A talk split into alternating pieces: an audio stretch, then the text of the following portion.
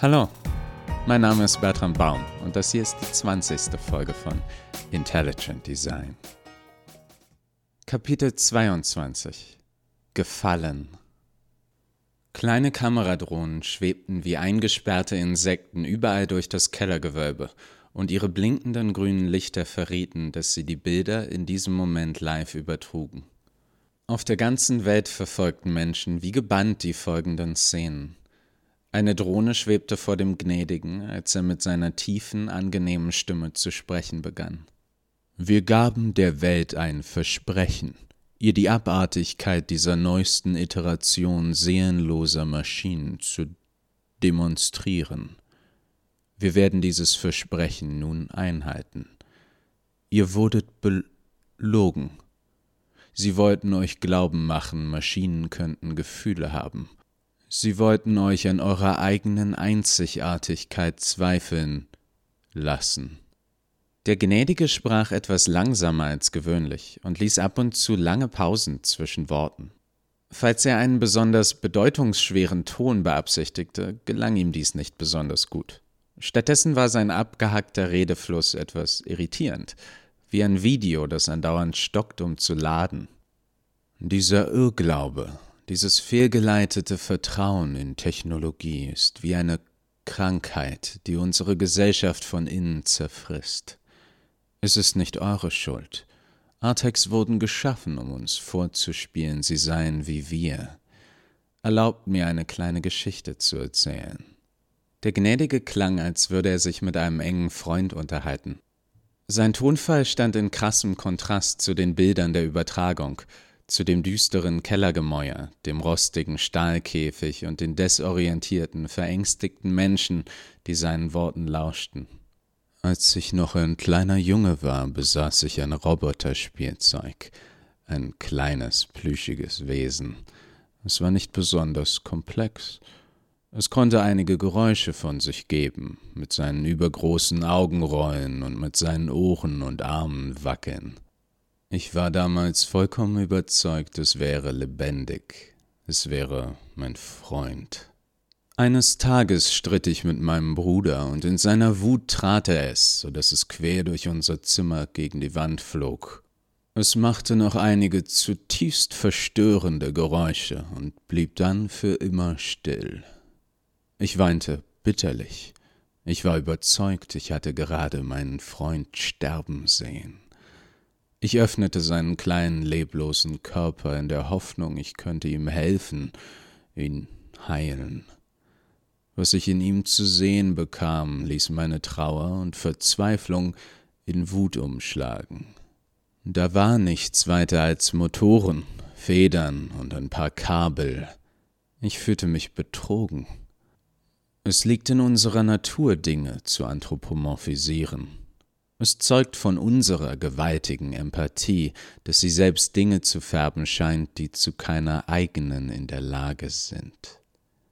Die Gefühle, die wir in Artex zu erkennen glauben, sind nicht mehr als Reflexionen unserer eigenen Menschlichkeit. Zu glauben, Maschinen könnten selbstständig Entscheidungen treffen über richtig und falsch, losgelöst von menschlichem Mitgefühl, ohne Verständnis dafür, was es bedeutet, Mensch zu sein. Das ist Wahnsinn, ein todsicheres Rezept für Verderben. Unsere Menschlichkeit scheint am hellsten in unseren dunkelsten Momenten, Momenten großer Verluste, wenn wir uns entscheiden müssen zwischen Pfaden, von denen einer düsterer ist als der andere wenn wir Opfer bringen für das, was uns am Herzen liegt, dann ist unsere Menschlichkeit am deutlichsten zu erkennen. Ihr könnt jetzt die Tür schließen. Der letzte Satz war an zwei Polizei-Artex gerichtet, die vor dem großen Metallkäfig standen, in dem sich immer noch die menschlichen Polizisten, aber auch die Ordensanhänger befanden. Die Artex schlossen mit steinernen Minen die Käfigtür und sicherten sie mit einem schweren Vorhängeschloss. Dieses Kellergeschoss wurde, begann der Gnädige, wurde jedoch von Schwester angemessen unterbrochen. Ähm, äh, Entschuldigung, ähm, ich fürchte, das war jetzt etwas voreilig. Wir sind immer noch mit hier drin. Der Gnädige wirkte irritiert von der Unterbrechung. Dann erklärte er. Ah, ja, sehr richtig. Meine geschätzten Ordensbrüder und Schwestern, es ist an der Zeit, euch meinen persönlichen Dank auszusprechen. Für die Arbeit, die ihr bei dieser wichtigen Mission geleistet habt und für eure Leben, die ihr bereit seid, für unsere Sache zu opfern. Ihr seid ein glänzendes Beispiel für die menschlichen Qualitäten, von denen ich spreche. Wie ich bereits sagte, dieses Kellergeschoss diente. Was zur Hölle redest du da, bereit, unser Leben zu opfern? unterbrach diesmal Bruder sanftmütig. Die Dogge Gänseblümchen stand an seiner Seite und knurrte, die Wut ihres Herrchens widerhallend. Lass uns sofort hier raus! Die anderen Ordensanhänger echoten die Aufforderung. Die Hände des Gnädigen verkrampften sich. Er schloss seine Augen, offensichtlich um Selbstkontrolle ringend. Hm, dies ist ein sehr wichtiger Augenblick für mich, für uns. Es ist unhöflich, so einen Moment zu unterbrechen, euch in den Mittelpunkt zu drängen. Er gab Lucy ein Zeichen. Sie lief zum Käfig und verkündete. Wir danken euch vielmals für eure aufopferungsvollen Leistungen. Dann hob sie ihr Gewehr und schoss Bruder sanftmütig, ohne zu zögern, ins Knie. Er brach vor Schmerzen schreiend zusammen, doch auch er war bewaffnet. Schweißperlen glänzten in seinem Gesicht, als er sein Gewehr auf Lucy richtete. Du Schlampe hättest auf meinen Kopf zielen sollen, flüsterte er, mehr zu sich selbst. Lucy lächelte, unbeeindruckt. Die anderen Personen im Käfig duckten sich, doch statt eines Schusses hörten sie nur ein entmutigendes Klicken. Die Ordensmitglieder überprüften ihre Waffen und mussten feststellen, dass keine davon funktionierte. Ich bin zuversichtlich, dass es keine weiteren Unterbrechungen geben wird, fuhr der Gnädige fort. Dieses Kellergeschoss war ursprünglich einmal Teil einer Fleischerei gewesen. Damals hielten wir Tiere in furchtbaren Verhältnissen und schlachteten sie für ihr Fleisch. Nicht nur das, wir aßen es außerdem in so extremem Überfluss, dass es uns fett und krank machte. Dieser Ort ist ein Denkmal unserer barbarischen Vergangenheit. Doch heute formen wir hier eine bessere Zukunft. Das Laufband, auf dem sich der Käfig befindet, führt direkt durch einen Ofen.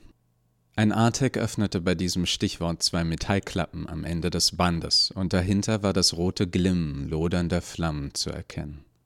Dann deutete der Gnädige in Geralds Richtung. Die Fleischerhaken verlaufen an einer Schiene zu einer Reihe von Sägeblättern, die die Tierkörper in kleinere Stücke zerteilten. Wieder wurden zwei Metallklappen geöffnet, doch in der Dunkelheit dahinter war kaum etwas zu erkennen. Gerald meinte, ein metallisches Glänzen auszumachen, doch dies hätte auch pure Einbildung sein können. Iss mir, du kannst ihr nun die Schlüssel überreichen, fuhr der Gnädige fort. Ismir war einen Moment verwirrt, bis Eva auf einen Schlüsselbund an seinem Gürtel deutete. Er konnte sich nicht erinnern, wie dieser dorthin gekommen war. Er überreichte ihn ihr. Sie waren umzingelt. Er musste mitspielen, bis er einen besseren Plan hatte. Ismir konnte Wasserschäden an mehreren der Kellerwände erkennen und wusste, sie konnten sich nicht weit vom Spreeufer befinden. Er bemerkte auch die gotische Architektur. Er war sich sicher, dies musste das Gebäude sein, zu dem er Tine zuvor gefolgt war. Er setzte einen Notruf zum Polizeihauptquartier ab und hoffte, er würde trotz der dicken Steinwände durchdringen. An diesem Schlüsselbund befinden sich 15 Schlüssel. Einer davon öffnet den Käfig, einer die Schellen um Dr. Niemanns Handgelenke. Du wirst nicht genug Zeit haben, beide zu öffnen. Wir würden dich auch nicht lassen. Hörst du, Lucia? Du wirst Eva genau im Auge behalten. Falls sie versucht, beide Schlösser zu öffnen, wirst du sie aufhalten. Die Art und Weise ist deiner Fantasie überlassen. Lucy nickte und lächelte Eva hungrig an. Du musst eine Entscheidung treffen, wen du retten möchtest entweder die Leben von 26 Menschen, von denen ein Großteil dich verachtet und dafür gesorgt hat, dass du heute so vor uns stehst, der Rest von ihnen rechtschaffende Polizisten und allesamt mit Familien und Freunden. Oder den Mann, der dich erschaffen hat und zu dem du, wie ich höre, eine sehr enge Verbindung aufgebaut hast. Nun ja, zumindest spielst du ihm dies vor. Wir beide wissen, dass du zu echten Emotionen nicht fähig bist. Los, zeig der Welt dein wahres Gesicht. Der Gnädige nickte Lucy zu, die daraufhin ein Gitter im Boden des Kellers öffnete. In der Dunkelheit tief darunter konnte man Maschinen, Keilriemen und gewaltige Zahnräder erkennen. Die Anlage hier wurde im Laufe der Zeit mehrfach modernisiert, fügte der Gnädige hinzu. In ihrer ursprünglichen Version wurde die gesamte Mechanik von Ochsen angetrieben. Die Tiere hauchten den Maschinen Leben ein, die ihre Artgenossen hinrichteten. Die Ironie zergeht einem auf der Zunge, nicht wahr? Heute hängt hier ein Mann, dessen Erfindungen Verderben über seine Mitmenschen bringen, und vielleicht wird er schließlich selbst von einer seiner Maschinen hingerichtet. Das hat doch etwas Poetisches. Lucy drehte den Schlüssel in einer Vorrichtung am Rande des Gitters, zog ihn heraus und wirbelte ihn verspielt um ihren Zeigefinger. Der Kellerboden begann unter einem tiefen Brummen zu vibrieren, als alte, verstaubte Maschinen aus ihrem langen Schlaf erwachten. Zahnräder begannen sich quietschend zu bewegen. Sowohl das Laufband als auch die Fleischerhaken setzten sich ruckartig in Bewegung und zogen ihre unfreiwilligen Begleiter erbarmungslos in Richtung eines grausamen Endes.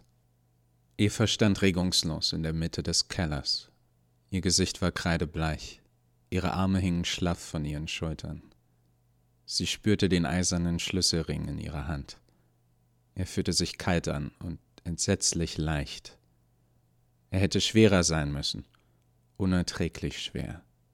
Sein Gewicht hätte sie zu Boden reißen sollen. Niemand sollte in der Lage sein, das Leben so vieler Menschen in einer Hand zu halten.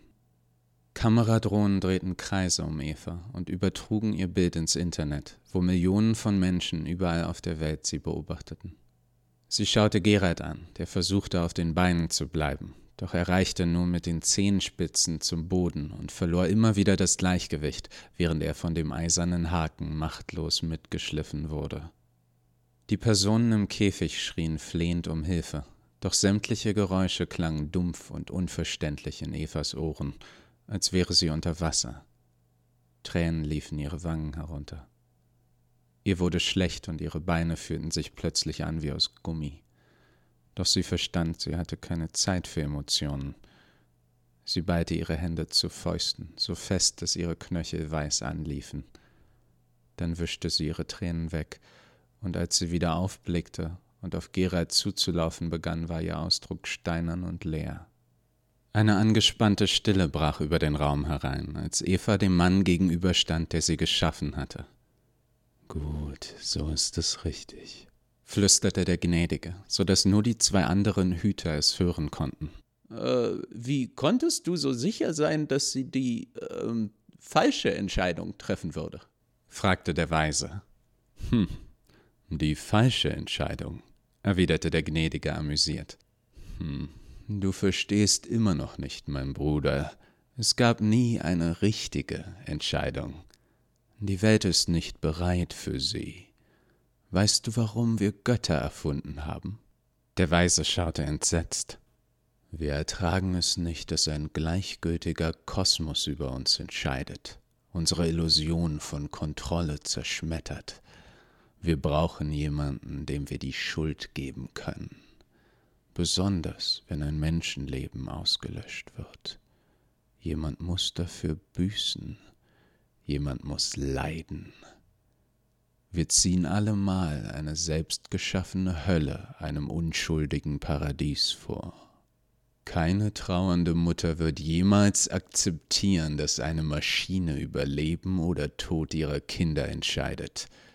So lassen wir sie die Wahrheit erkennen durch eines ihrer reinsten und menschlichsten Gefühle. Ihr Durst nach Vergeltung wird ihnen die Augen öffnen. Eva lief neben Gerald her und lächelte ihm traurig zu. Das alles tut mir furchtbar leid. Ich kann es kaum ertragen, dich so zu sehen, und ich kann dir nicht genug danken für alles, was du für mich getan hast. Ich hoffe, du bereust es nicht, mich erschaffen zu haben. Und ich muss mich bei dir entschuldigen. Ich wollte dich niemals verletzen, aber ich kann all diese Menschen nicht sterben lassen. Leb wohl. Dann drehte sie sich um und durchquerte den Raum in die entgegengesetzte Richtung. Gerald starrte ihr hinterher. Falls es Worte gab, fand er sie nicht. Sowohl der Metallkäfig als auch der Haken, an dem Gerald hing, hatten bereits die Hälfte des Weges durch den Keller hinter sich gebracht, und es wurde offensichtlich, dass Eva es bestenfalls nur noch sehr knapp schaffen würde, auch nur eines der beiden Schlösser zu öffnen. Bruder Sanftmütig, der in einer wachsenden Lache seines eigenen Bluts saß, schrie wutentbrannt. Beeil dich, du dumme Schlampe! In dem Moment blieb Eva neben Lucy stehen und betrachtete den Schlüssel, den diese immer noch um ihren Finger wirbelte. Lucy lachte aufrichtig. oh, das gefällt mir. Wirst du mir jetzt den Schlüssel abnehmen? Versuch es. Ich bitte dich. Das wäre die Krönung des heutigen Tages. Nein, das werde ich nicht. Ich weiß, ich hätte keine Chance. Ich möchte dir sagen, dass ich dir verzeihe. Ich verstehe dich. Du bist nicht grausam, du bist Grausamkeit. Es macht keinen Sinn, dich zu hassen. Du tust mir leid. Lucy wollte erst noch lauter lachen, doch zögerte dann. Sie hatte eine Vielfalt menschlicher Emotionen gesehen. Lust, Liebe, Schmerz, Todesangst. Doch Mitleid, ihr gegenüber, das war eine vollkommen neue Erfahrung. Lucy mochte das Gefühl nicht. Es ließ ihre Haut kribbeln. Eva wandte sich verwirrt dem Gnädigen zu. Ich empfinde gar nichts für dich, so wie du für niemanden etwas empfindest. Du bist nichts als die leere Hülle eines Mannes. Die Maschinerie der alten Fleischerei bewegte sich weiter, unbeeindruckt von Evas Worten. Gerald konnte nun wenige Meter von sich entfernt die sich drehenden Sägeblätter in der Dunkelheit erkennen. Der Käfig hingegen war inzwischen so nah an den Flammen des Ofens, dass die Hitze unerträglich wurde. Die Gefangenen drückten sich gegenseitig aus dem Weg, um zum hinteren Teil des Käfigs zu gelangen. Eva drehte sich zur Professorin um, die unweit von ihr hockte, und sagte traurig Ich verzeihe sogar dir. Professor Block, der noch immer Blut die Wange herunterlief, war zutiefst verwundert über diese Aussage, wie sie es selten war. Dann breitete Eva ihre Arme aus und ließ sich rückwärts in die Öffnung im Kellerboden fallen. Lucy, die nicht weit von ihr entfernt stand, zuckte nicht einmal. Sie schaute einfach nur zu, wie Evas Körper in den Schatten verschwand. Sie sah immer noch den Blick in Evas großen braunen Augen vor sich und fand sich unfähig, sie aufzuhalten. Es ertönte der Klang eines weichen Körpers, der auf Metall prallte dann ein Knirschen, als die Zahnräder gegen das plötzliche Hindernis kämpften, bis die gesamte Maschinerie schließlich zum Stillstand kam.